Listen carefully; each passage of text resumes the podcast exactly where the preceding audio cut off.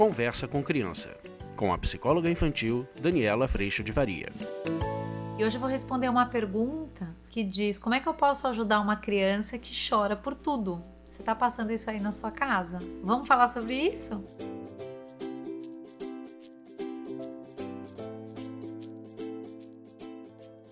Oi, gente, tudo bem? Olha só, às vezes a gente tem as crianças menores, ou mesmo as crianças um pouco maiores, menores estou dizendo 2, 3 anos. Às vezes a gente vai ter crianças de 4, 5, 6 anos que têm ainda no choro a sua grande forma de comunicação. Às vezes a criança ela entra num choro tão forte, tão forte, tão forte que você fica se relacionando com o choro, entende? Muitas vezes a criança, quando ela tá chorando, vamos ser claros e, e, diretos, ela está chorando porque ela precisa de alguma coisa que não está acontecendo. Ela ainda não tem a habilidade, e que bom que ela não tem a habilidade, porque às vezes a gente já tá exigindo isso dela, de chegar para você e falar: Hum, tudo bom, olha só, eu tô querendo ficar com a minha mãe um pouco e tá um pouco desconfortável para mim ficar aqui longe dela. Será que você poderia me ajudar com isso para eu ir junto da minha mãe? Às vezes a gente está esperando de crianças pequenas uma maturidade que ainda não existe. E aí a gente queria que essa criança já desse conta de comunicar de um jeito que não fosse o choro ou a birra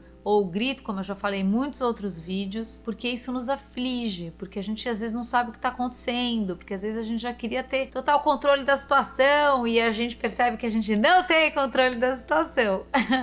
então, nosso grande desafio é a gente tirar o choro da frente. Isso aqui é só uma forma da criança dizer eu preciso de alguma coisa. E aí a gente vai falar com ela. Então eu tive uma experiência outro dia que foi a coisa mais linda, que era um pequeno que começou a chorar porque queria estar com o pai. E a hora que ele chorava, ele só falava papai, papai. Chorava, chorava, chorava. E a hora que eu cheguei para conversar com ele, eu sabia que ele precisava de alguma coisa. Eu tava com dificuldade de entender o que era, apesar de que eu já tinha algumas dicas de que ele queria ficar com o papai. E aí, a hora que eu falei para ele, tem alguma coisa muito importante que você precisa para você tá chorando tanto assim. E era berro, gente. Bé, papai, berro, berro, berro. Aí ele já olhou para mim e falou: "É, e eu falei: que bom. Então você consegue se acalmar um pouco para me dizer o que é que você precisa? E aí ele fez um esforço, gente, demorou alguns minutos para ele se organizando. E nesse processo a gente está ajudando essa criança a criar recurso. Mas se eu já tiver expectativa e vier com a exigência de que ele já devia conseguir fazer tudo isso sem chorar, a gente perde a oportunidade, exatamente, ela está perdida a oportunidade da gente ajudar esta criança a perceber que ela pode comunicar isso de uma forma diferente, mais clara ou melhor.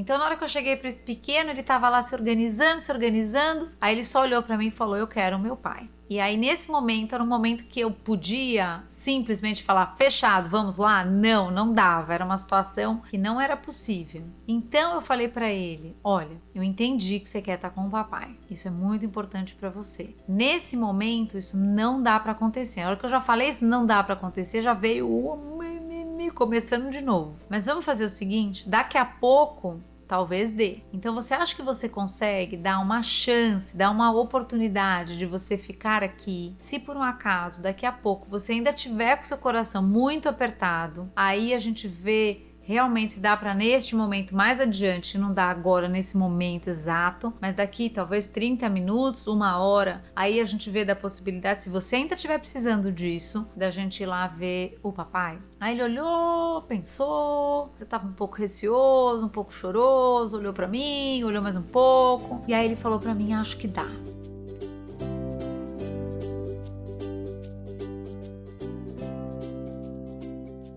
Falei, então tá bom. Então a gente vai tentar aqui ver como é que você pode se experimentar, como é que você pode cuidar disso. E se você precisar, a gente fala de novo e aí a gente vê se é possível, vamos até o papai ou não, como é que nós vamos fazer. Foi possível dizer não para ele e foi possível ele aceitar este não neste momento porque ele estava acolhido na necessidade que ele tinha. Então muitas vezes a gente vai ter as crianças berrando e berrando cada vez mais ou chorando cada vez mais, porque quanto mais eu não sou compreendido, mais eu vou gritar. Agora, minha pergunta para você é: você passa por isso como adulto?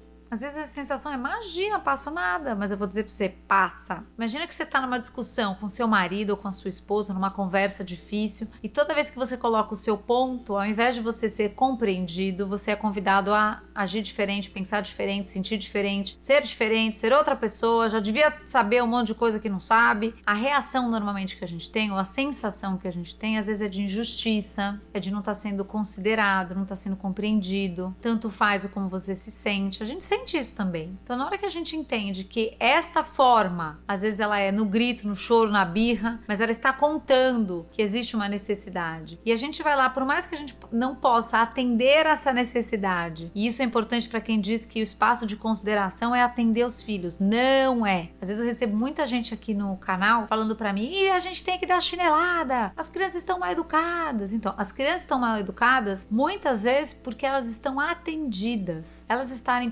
consideradas não significa que elas estão atendidas. Significa que nesse espaço de consideração eu digo não para ela dizendo sinto muito, não vou poder fazer isso por você nesse momento. Mas eu entendi que isso é importante para você. Então, será que a gente pode tentar cuidar disso mais adiante quando talvez seja possível? E essa criança, quando está compreendida e acolhida, a tendência é que ela se acalme, assim como a gente também se acalma quando o outro diz: compreendi o que você precisa, mas eu não consigo te ajudar agora, sinto muito. Você não tem o que você quer, mas você está tranquilo de que o outro entendeu o que você precisa e de que ele está considerando você para te responder ou para ver o que será possível. A mesma coisa acontece com as crianças. Então, a criança que está chorando muito, mesmo com a idade um pouco mais avançada, e que isso acaba trazendo ainda mais exigência de que ela já devia saber falar o que ela sente, dizer de uma forma diferente, comunicar verbalmente. Se a gente não entende que se ela está chorando do jeito que está chorando é porque ela ainda não tem esse recurso e a gente pode ajudá-la a fazer isso no espaço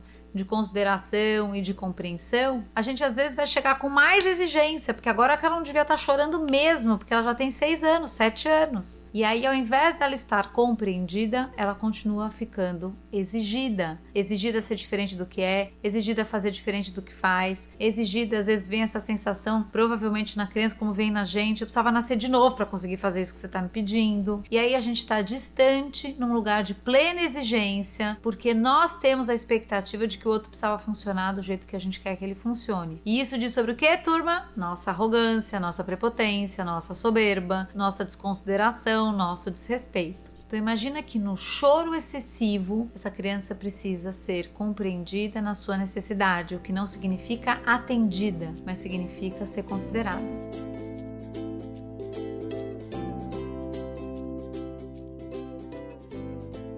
Coisa mais linda com esse pequeno que eu acompanhei foi que depois dessa experiência, quando o tempo foi passando, ele olhou para mim e falou: não quero mais ver meu pai. Eu gostei de me experimentar, de dar oportunidade, mas ele só pôde se experimentar porque ele estava considerado na necessidade dele. É isso que eu quero trazer para vocês. Isso é muito importante, gente, para os professores que talvez estejam aqui me ouvindo, para os coordenadores, que muitas vezes na força o que a gente vai conseguir mais é resistência ao invés de encontro, colaboração e consideração sendo construídos. Na consideração, a gente consegue fazer com que neste encontro a criança entenda que não é só sobre ela, o adulto entende que não é só sobre ele, mas é sobre a gente conseguir se encontrar nesse espaço que estamos todos construindo juntos, cada um com a sua responsabilidade e com a sua autoobservação e com o seu cuidado do que é que a gente está pondo no mundo coisa mais linda foi ver a felicidade desse pequeno, dele ter conseguido vencer este desafio e ele contando tudo isso para o papai tempos depois. E a hora que a gente faz essa abertura de conversa, essa abertura com todo esse acolhimento, aí sim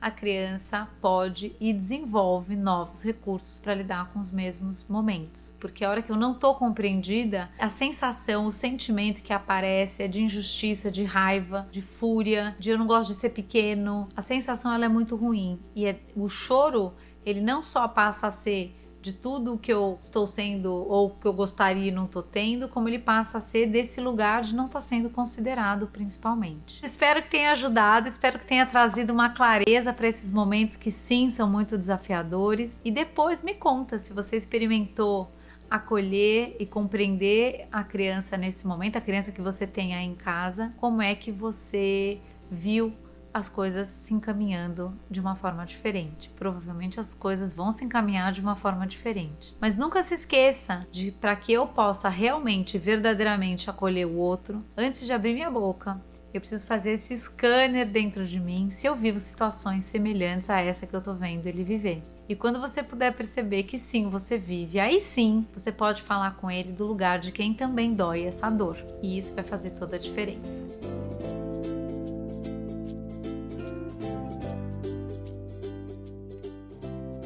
Espero que você tenha gostado. Eu agradeço a Deus em primeiro lugar no meu coração por toda a paz, por todo o acolhimento e por todo o amor. E agradeço também a tua presença aqui. A gente se vê na próxima. Tchau! Você acabou de ouvir Conversa com Criança, com a psicóloga infantil Daniela Freixo de Faria. Mande seu e-mail para conversa@danielafaria.com.br.